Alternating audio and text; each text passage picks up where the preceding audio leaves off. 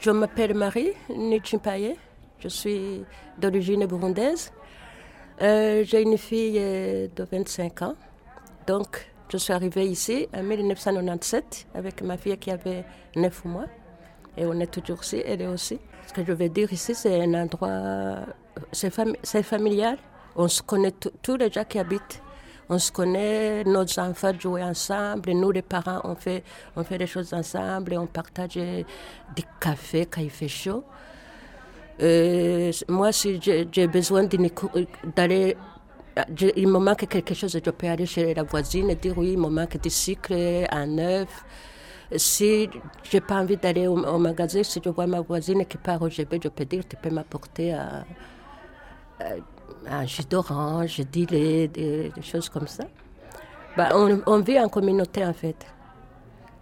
Voilà, on est content. Quand il fait chaud, on, met les chaises dans le jardin, on s'assoit. Chacun débat chez, chez elle, ou alors s'il y a une voisine, on veut discuter, je vais chez le côté de ma voisine, et voilà. On n'a pas une préférence, on va un peu partout. On n'est pas, pas limité. On, peut aller on veut, on peut même ici, peux me mettre là-bas. Où il y a le soleil, on se met. Eh wel, ik ben Annie en ik woon hier 12 jaar. Ik was vroeger verpleegster. Nu ben ik op pensioen en ik ben 82. Ik heb veel gewerkt als verpleegster. Ik was lerares in een verpleegsterschool, dus ging ik met mijn leerlingen in rusthuizen en zo. En ik vond het feit dat je alleen mensen van uw ouderdom ziet, dan, ja, dat, ja natuurlijk, dat, dat mag, hè, maar uh, ik heb liever dat er iemand mij zegt, ik heb mijn examen geluk, ik ga naar de universiteit of ik, ik wil uh, netser worden of zo. Hè. Dat is voor de toekomst. Dat heeft niks te maken met, uh, ik heb pijn aan mijn tenen. Hè. ik heb soms ook pijn aan mijn tenen, maar...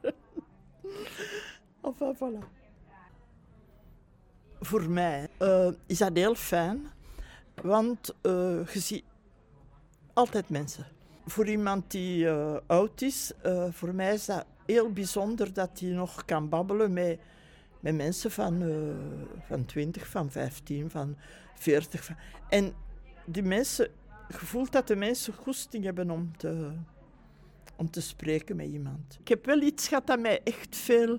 Uh, dus die gasten die daar aan de andere kant wonen, zijn jonge mensen die werk zoeken, die, die niet, uh, niet heel bijzonder uh, rijk zijn en zo. En daar was een jongen die kwam avond vandaan en die had onder zijn arm twee stokbroden.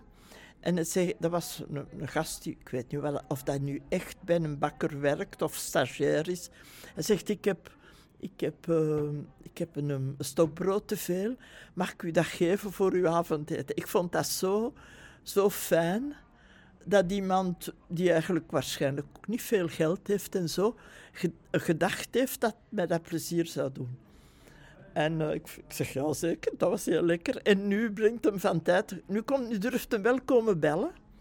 En nu brengt hem uh, een stokbrood op binnen of een ander brood dat hem te veel heeft bij die bakker. Uh, en ik vind dat dat iets is. Enfin, voor mij is dat iets bijzonders.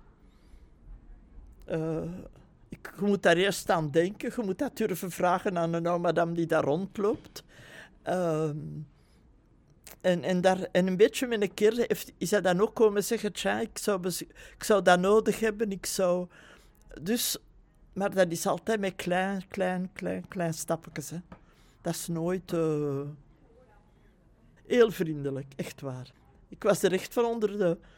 En ik zeg, ben gaan bellen om te zeggen dat zijn brood heel lekker was en dat was zwaar? Quelle histoire vous voulez? Explique ton histoire.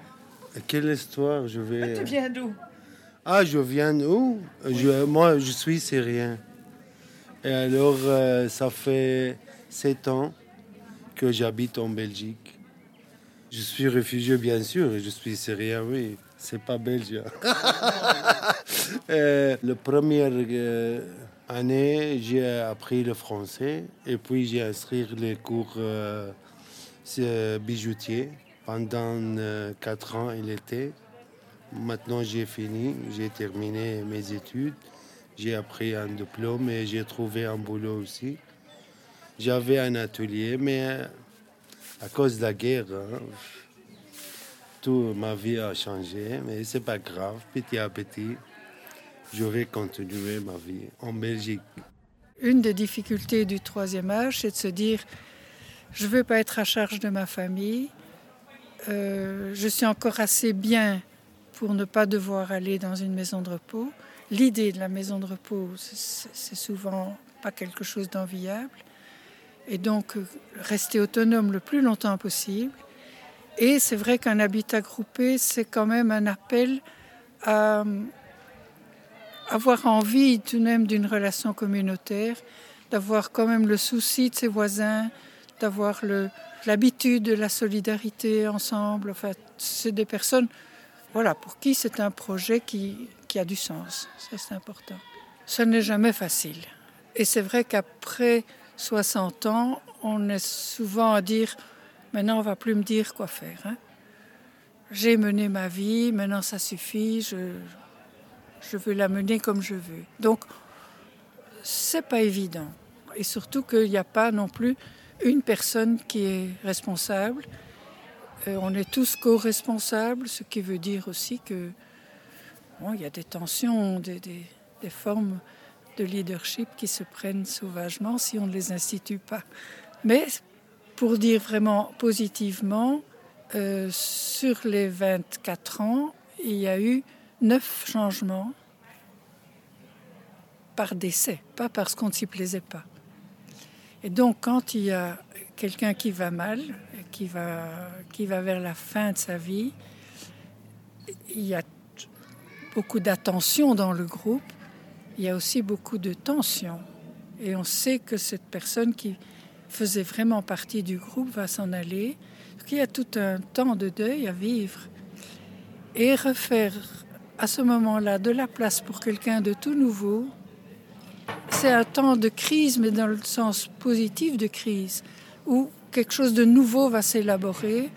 On revoit certaines choses, on, on se reparle un peu parce qu'on doit reparler à la nouvelle personne de qui on est, pour qu'on est là, ce qu'on attend. Donc c'est un temps fort. Et à ce moment-là, le groupe d'accompagnement est très important pour nous aussi parce qu'eux vont voir le candidat plus, plus à fond. Euh, Alors c'est un groupe qui est maintenant majoritairement de femmes, mais il n'y a pas tellement d'hommes âgés qui viennent dans un genre de projet comme ça. D'abord, je pense que la longévité des femmes est plus grande, d'une part, et que les messieurs vont facilement retrouver une madame ou une autre solution que que de vivre seul. alors, c'était comme ma campagne ici. Il ne faut pas rigoler avec ça. Il y a un couple de merles dans le sapin en face de chez moi. Et quand, au printemps, les merles chantent toujours. Alors le matin, je me mets dans ma cour, quand j'entends pas le merle, je me mets à siffler, et puis il arrive, et pendant 10 minutes, un quart d'heure, on converse, le merle et moi. Et le soir, la même chose. Donc pour moi, c'est très important. Et je on n'a pas tellement le bruit de la ville ici. D'ailleurs, quand j'ai très peu de visites, mais quand les gens viennent en visite, oh, c'est bien, on n'entend rien. Il fait tellement calme que la semaine dernière, je ne sais plus quel jour c'était, j'étais toute surprise d'entendre le tram, le tram qui passe à l'avenue d'Oderiem. Tellement, il n'y avait pas du tout de circulation, rien du tout. Euh. C'est agréable, vous trouvez pas, vous? Déjà, ce sont des rues qui ne sont pas haute fréquentation, les deux rues latérales. Et euh, je, ne sais pas. C'est campagne, quoi. J'ai eu une expérience de vie un peu délicate. Et alors j'étais en... Allez, en maison d'accueil sur Etterbeek. Je savais que j'allais rester dans les environs, donc j'ai commencé à promener. Je connaissais Etterbeek, mais de l'autre côté. Par ici, je connaissais pas, donc je promenais, promenais. Et un jour, en promenant, remontant la rue, ici, j'ai vu j'ai dit, tiens, il y a un petit passage. Je suis rentré. J'ai arrivé au petit square. Il y avait plein d'enfants qui jouaient. J'ai trouvé ça formidable. J'ai cru que j'étais à la campagne. Puis je suis rentré là, là où on m'hébergeait. D'abord, j'étais perdu, je ne savais plus comment faire pour rentrer chez moi. Et heureusement, l'Angélus a sonné. Dit Saint-Antoine, tous les jours à 18h15, il sonne encore l'Angélus. Alors j'ai dit, ça y est, l'église est par là. Donc je me suis dépêchée. Là, j'ai pu retrouver alors l'endroit où j'habitais. J'ai expliqué. Et alors, le monsieur qui était là, il me dit, ah oui, mais tu sais, ça, ça fait partie de la maison ici.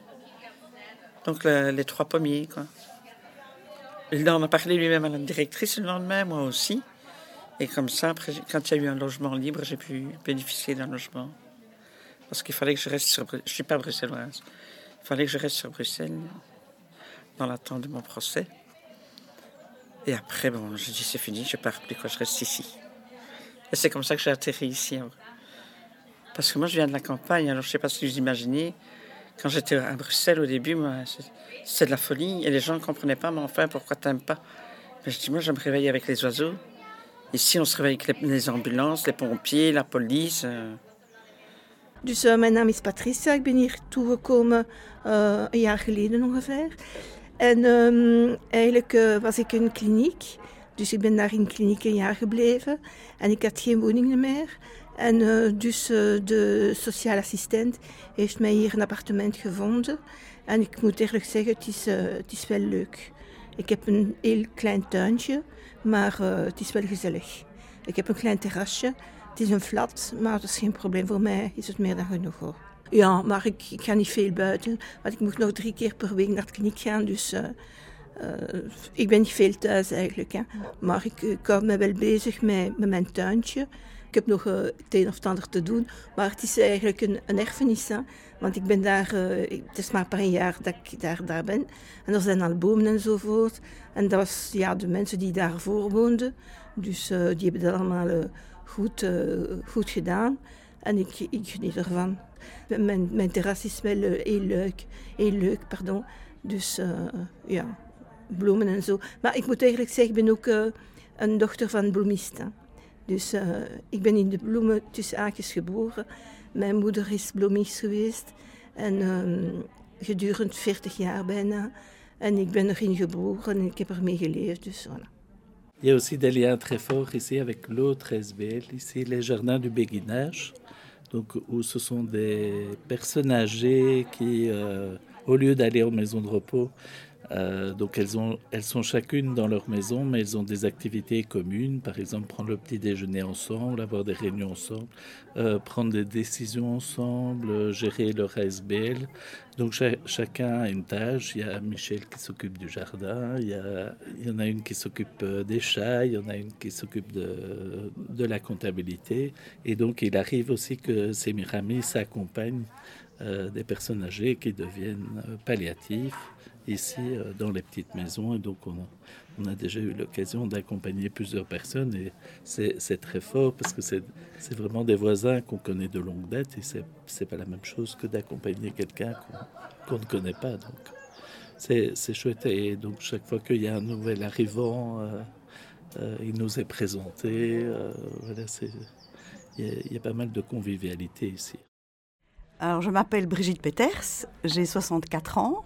Je suis mère de trois grands adultes et euh, je suis arrivée juste euh, au numéro 11, juste à côté de la cité, il y a maintenant 37 euh, ans. Et donc c'est vrai qu'à ce moment-là, c'était encore tout à fait géré par le CPAS, mais il y avait, il y avait déjà une mixité entre des personnes qui étaient accueillies par le CPAS et d'autres qui étaient locataires de façon différente, enfin qui n'étaient pas pensionnés, etc. Donc il y a eu cette mixité. Puis surtout, il y a eu un énorme temps où tout a été inoccupé. Alors comme voisine, moi ça m'a fort, euh, ça m'a fort intriguée, enfin et, consternée parce que voilà, on sait le problème du logement à Bruxelles, puis on connaît la beauté euh, de, cette cité qui est superbe avec un jardin magnifique. Donc euh, ça a devenu un lieu de squat. C'était un peu tristounet. Et donc aux environs de la dans des années 95-96, euh, j'ai entendu parler de, la constitution d'un autre projet. donc c'est vrai qu'on a un cadre magnifique puisque, bon, je saute du coq à l'âne, mais donc les maisons sont splendides, elles ont beaucoup de cachets, elles sont classées, euh, euh, elles ont été rénovées euh, donc par, par, par Jardin du Béguinage pour ce qui est de ces huit maisons, avec un budget donc on a emprunté et on a reçu aussi des dons, on a reçu de l'argent à prêter. Et donc maintenant on a terminé de rembourser tout ça, mais euh, la rénovation euh, exige de veiller. Donc on a un groupe qui s'occupe des bâtiments et, qui, veille notamment pour l'isolation. Il, y, a, du boulot. Et tout en étant classé, donc on ne peut pas faire tout à fait ce qu'on veut. Mais donc on a un bail amphithéotique et on espère qu'il sera prolongé et qu'on pourra continuer à proposer un habitat harmonieux et plus qu'harmonieux dans une ville comme Bruxelles, en étant en lien avec les quartiers. Parce a, c'est un quartier où il y a beaucoup de transports en commun, donc on n'est pas isolé, on n'est pas, on est vraiment dans la ville. Et c'est quelque chose auquel je, tiens beaucoup. Voilà. Eh bien voilà, je m'appelle Monique, euh, je vis à Etterbeek depuis quasi ma naissance. Euh, j'habite en face de la petite cité Jardin depuis à peu près 1952 parce que c'est avec mes parents qu'on est venu habiter ici, juste en face de la petite cité. Et puis après euh, mon mariage, je suis partie habiter ailleurs. Et ensuite, on est revenu habiter ici. Et donc, depuis 1968, ben, je profite de la vue de, de la petite cité Jardin. Je vois toutes les petites maisonnettes du béguinage, les petits jardins. Euh, bon, disons qu'avant, euh, la vie était un petit peu différente parce que c'était des, pensionnés qui habitaient aussi, mais en couple uniquement. Et donc, à la belle saison, ben, je vous parle des années 50, 60, euh, c'était l'habitude des gens, quand il faisait beau, ils mettaient leurs chaises devant la maison et donc ça papotait entre voisins, comme ça, c'était un peu village, quoi. Euh, oui, il y a eu de, gros changements dans le sens où la, cité était à la base entourée de hauts grillages avec de portes fermées. Et il y avait un couple de concierges qui était chargé d'ouvrir et de fermer les grilles matin et soir. Donc de sorte que la nuit, ben, les riverains étaient en sécurité puisque c'était principalement des gens âgés. Et donc voilà. Et puis après, ben, la petite cité a été un petit peu laissée à l'abandon. Euh, pour des questions entre communes, parce que cette cité appartenait à la base au CPS de Bruxelles. Et puis, bon, je ne connais pas les problèmes qui ont fait que la cité a été abandonnée. Et puis, pendant des années, ça s'est dégradé, quoi. Il n'y avait plus rien, les maisons étaient en mauvais état. Et il m'est arrivé plusieurs fois d'écrire au bourgmestre pour dire que c'était quand même intolérable de laisser un si joli petit endroit euh, complètement à l'abandon.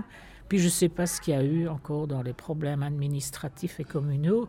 Toujours est-il qu'ils ont quand même commencé à rénover. finalement, c'était, je crois, une bonne solution parce qu'une cité-jardin comme ça au milieu de la ville, c'est quand même un petit bijou patrimonial qu'on doit conserver. Quoi. Alors la photo, ça c'est en, je, dirais en 2014. Euh, oui. 2014. Oui. donc il y, a, 8 ans. Et donc c'est l'équipe Semiramis à l'époque où on était 6. Euh, et euh, voilà, donc maintenant on a 15 salariés et 10 bénévoles donc on est 25. Euh, voilà, donc c'est la, petite équipe euh, du départ, mais il manque euh, la fondatrice, Marion Feignard. Oui, je suis là. Bonjour Patrick, infirmier chef de Semiramis. Je travaille ici depuis 12 ans et je suis venu travailler occasionnellement comme indépendant en accompagnant les patients de la Cité Sérine il y a 25 ans. Ce qui est chouette, c'est que j'ai un, contact assez fort avec les habitants. On fait un travail difficile, on accompagne des patients palliatifs à domicile qui sont souvent en fin de vie, qui sont toujours gravement malades. Et euh, donc le fait de revenir ici au bureau, euh, traverser ce jardin et cet havre de paix, euh, c'est quelque chose d'important pour moi. D'autre part, je suis passionné de botanique et donc, euh, ça se fait un peu euh, ici dans la cité. Donc, souvent, on me demande comment on taille, euh, comment on entretient les, les, rosiers, les fleurs. Et donc, j'ai déjà eu l'occasion notamment de rencontrer notre voisin ici, Michel, qui a 90 ans. ben voilà, il sort de chez lui d'ailleurs. Bonjour Michel. Je parlais de toi. Oui, oh, c'est bien. Je disais que je, je disais qu'on avait jardiné ensemble. Et c'est pas fini. Parce que ça continue à pousser. J'ai commencé il y a un mois seulement à mettre les mains dans la terre. Euh, pour, euh, voilà. Mais je, je, je, suis filé en exagération directement. Hein. Euh, je vais faire ça, ainsi et ça et ça. Alors j'étais assis sur mon bord parce que je ne peux pas faire ça comme ça. Je vais modérer mes activités et me faire aider. Je connais quelqu'un. Euh, voilà l'illustration de, de cette euh, entraide générationnelle ici dans la cité. Euh, voilà, on a aussi Annie qui euh, nous accueille aujourd'hui et qui, ben, qui s'occupe du chat de Sémiramis. Et donc, grâce à Annie, on a, on a un chat au bureau. Et donc, le week-end et la nuit, ben, le chat va chez Annie. Et Annie continue à s'occuper du chat. Donc, c'est aussi. Pour Annie, c'est chouette parce que a- ça lui permet aussi euh, d'avoir un but aussi. Et pour notre équipe, euh, c'est apaisant. Moi, c'est Vanessa. Ça fait huit ans que je travaille pour Semiramis. Euh, je suis coordinatrice, entre autres. Et moi, je suis arrivée vraiment par un changement de parcours professionnel. Le milieu dans lequel je suis actuellement me, voilà, m'attirait profondément et me correspondait. Et donc, j'ai euh, eu l'heureuse euh, rencontre en fait, euh, que j'ai faite avec le fondateur de Semiramis à l'époque, qui malheureusement n'est plus de ce monde. Voilà, grâce à cette belle rencontre, j'ai intégré cette, équipe et euh, j'ai été d'autant plus sous le charme quand j'ai découvert l'endroit euh, euh, magique dans lequel euh, voilà, on a l'occasion de pouvoir travailler. Voilà, on se rend bien compte, surtout quand on travaille dans l'administratif, où souvent sont les petits bureaux fermés. Enfin, ici, voilà, on a vraiment cette occasion de pouvoir s'aérer de temps en temps. Il y a notre chat, mais il y a aussi tout plein de chats, en fait. C'est vrai qu'on avait euh, eu l'idée entre euh, deux, trois collègues de se dire oh, ben, ça, c'est un petit quelque chose qui nous manque. Voilà, un petit, un petit chat, de pouvoir euh, cajoler à un moment voilà, où, on a un petit, une petite baisse de, morale. Euh, voilà, on se disait que ce serait une bonne idée, en tout cas, d'intégrer un chat dans l'équipe. Et j'ai justement une connaissance euh, dont euh, son chat a mis bas et dont on a récupéré en fait euh, deux chatons. Le chat dont Annie s'occupe, qui est un pacha et qui reste vraiment dans le jardin, qui ne, n'en sort jamais. Et on avait ben, sa sœur qui était beaucoup plus vagabonde, qui avait l'habitude de, s'éloigner, de- d'explorer un petit peu le quartier, qui malheureusement, voilà, pour elle, nous, nous a quittés. Alors c'est vrai que depuis euh, surtout le, Covid, euh, on a eu une, coupure parce qu'on venait beaucoup moins euh, au bureau. Et donc je pense que ce chat s'est vraiment habitué très fort à Annie et, euh, vient aujourd'hui un petit peu moins dans nos locaux quand même. hein. Il y a encore de passage. Je crois qu'il sait qu'il a son petit bol avec ses croquettes et euh, il vient de temps en temps réclamer une petite caresse. Voilà, dans des situations parfois qui sont un petit peu prenantes dans ce métier. Et voilà, ça faisait du bien de, s'arrêter un petit peu sur, euh, sur autre chose. Quoi. Donc c'était une initiative du professeur Clumec euh, de l'hôpital Saint-Pierre qui voulait euh, permettre à des jeunes atteints du sida de pouvoir être soignés à domicile. Euh, donc des jeunes qui ne pouvaient pas rentrer euh, dans leur famille. Donc il a créé une structure intermédiaire qu'on appelle le middle care entre l'hôpital et le domicile. Moi j'ai assisté à, à ces fins de vie euh, qui, qui étaient vraiment très très très douces et, et, pleines d'amour en fait. Chaque patient était fort malade et vivait dans, dans sa petite maison. Les portes étaient ouvertes. euh, il y avait une équipe qui euh, accompagnait euh, les patients en allant de chambre en chambre. Alors, après la cité Sérine a pris de l'expansion et a déménagé à Scarbeck. Et à la place est venue une autre SBL qui s'appelle l'équipe et qui accompagne. en fait, ce sont des habitations protégées pour des, des jeunes euh, en difficulté.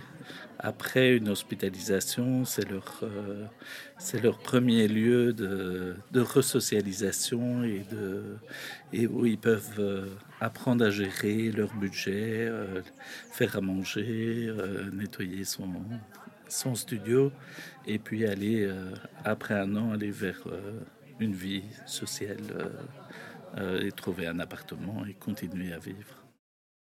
Ben, disons que je n'y viens pas vraiment pour dire me poser ou quoi, mais euh, comme j'ai une amie qui habite ici, donc euh, voilà, on partage des petites choses, des fleurs, des machins, etc. Et puis surtout le soir, on, on nourrit deux chats errants qui ont élu domicile ici, et donc du coup, ben, on leur a construit des abris et, le matin et le soir, ils reçoivent à manger. Et, et donc, ils sont vraiment. Euh, c'est leur maison ici, quoi. Voilà. Et donc, on fait ça depuis des années. En fait, il y a beaucoup de chats dans la cité, mais il y en a beaucoup qui ont des maîtres. Mais ces deux-là n'ont personne, ces deux petits SDF. Et donc, voilà, on s'en occupe et, et bon, bah, tout se passe bien, quoi. Ben, en général, on est à la petite rotonde, là. Voilà.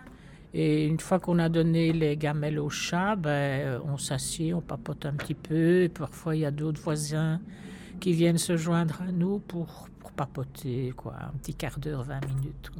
Et comme ça, on apprend à connaître euh, d'autres personnes euh, du coin qui, qui viennent un peu voir ce qu'on fait, pourquoi on est là. Et voilà, donc un lien social entre les gens parce que euh, sans les animaux, euh, on ne parle pas avec ses voisins. Et donc c'est via les chiens ou les chats, et ici c'est plutôt les chats. Annie a des chats et un jour elle m'a demandé si je pouvais venir nourrir ses chats parce qu'elle partait deux, trois jours. Et c'est comme ça que l'histoire a commencé, quoi, voilà. Ik heb veel contact met de buren de straat.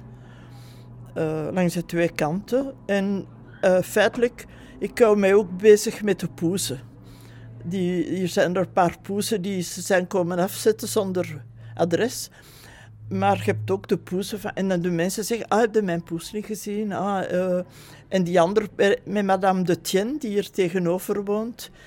Uh, geven wij elke morgen en elke avond eten aan die poesen. En dus ze spreken ons over de poesen. Tja, we hebben die poes niet gezien. Tja, die mangt. Tja, die... Dat zijn gewone dingen van het gewoon leven. Maar dat is heel bijzonder voor mij. En uh, voilà, dat is een beetje, ja. Ik doe soms niks. Ik vind het heel gezellig geluid te zijn. En uh, ik was altijd heel actief. Hè. Als je verpleegster bent, heb je niet veel tijd zelf. En, uh, dus dat was dus zo'n beetje mijn dag. Je pense toujours à la petite dame qui vivait ici, qui n'est plus là maintenant. Qui est décédée malheureusement, qui avait son petit chat euh, auquel elle tenait énormément et donc euh, il avait plutôt tendance à rester à l'intérieur. Mais alors, quand elle le sortait, elle avait tellement peur qu'il s'en aille qu'elle l'attachait avec euh, bon, une, une, longue corde qui puisse quand même un petit peu s'amuser dans le jardin, mais pour être certaine qu'il ne s'échappe pas. Et ben, un jour, il est parvenu à s'échapper. Et le jour où il s'est échappé, ben, il s'est retrouvé perché dans un des arbres là qui est immense. Et euh, à savoir, il est resté trois jours, quoi. Et j'ai dû Jour appeler, et nuit. J'ai cherché sur Google un élagueur. j'ai appelé un gars, un jeune élagueur qui est venu euh, chercher le chat qui s'est fait greffer et tout. et qui est venu chercher le chat dans, dans l'arbre. On s'est cotisé pour... Euh, voilà, c'était assez épique. Il était tout gris, il était très beau. Il était magnifique, ce chat. Et il s'appelait Sacha, mais je pense. Oui, madame est décédée. Madame est décédée, je pense que ses enfants ont repris. Euh, le chat, oui. Le chat. Le chat s'appelait Sacha, et ça, je m'en souviens très bien, parce qu'alors, elle avait l'habitude d'aller avec sa petite canne jusque, jusque l'arbre pendant trois jours, où elle l'appelait d'en bas euh, de l'arbre. Et là, Sacha, Sacha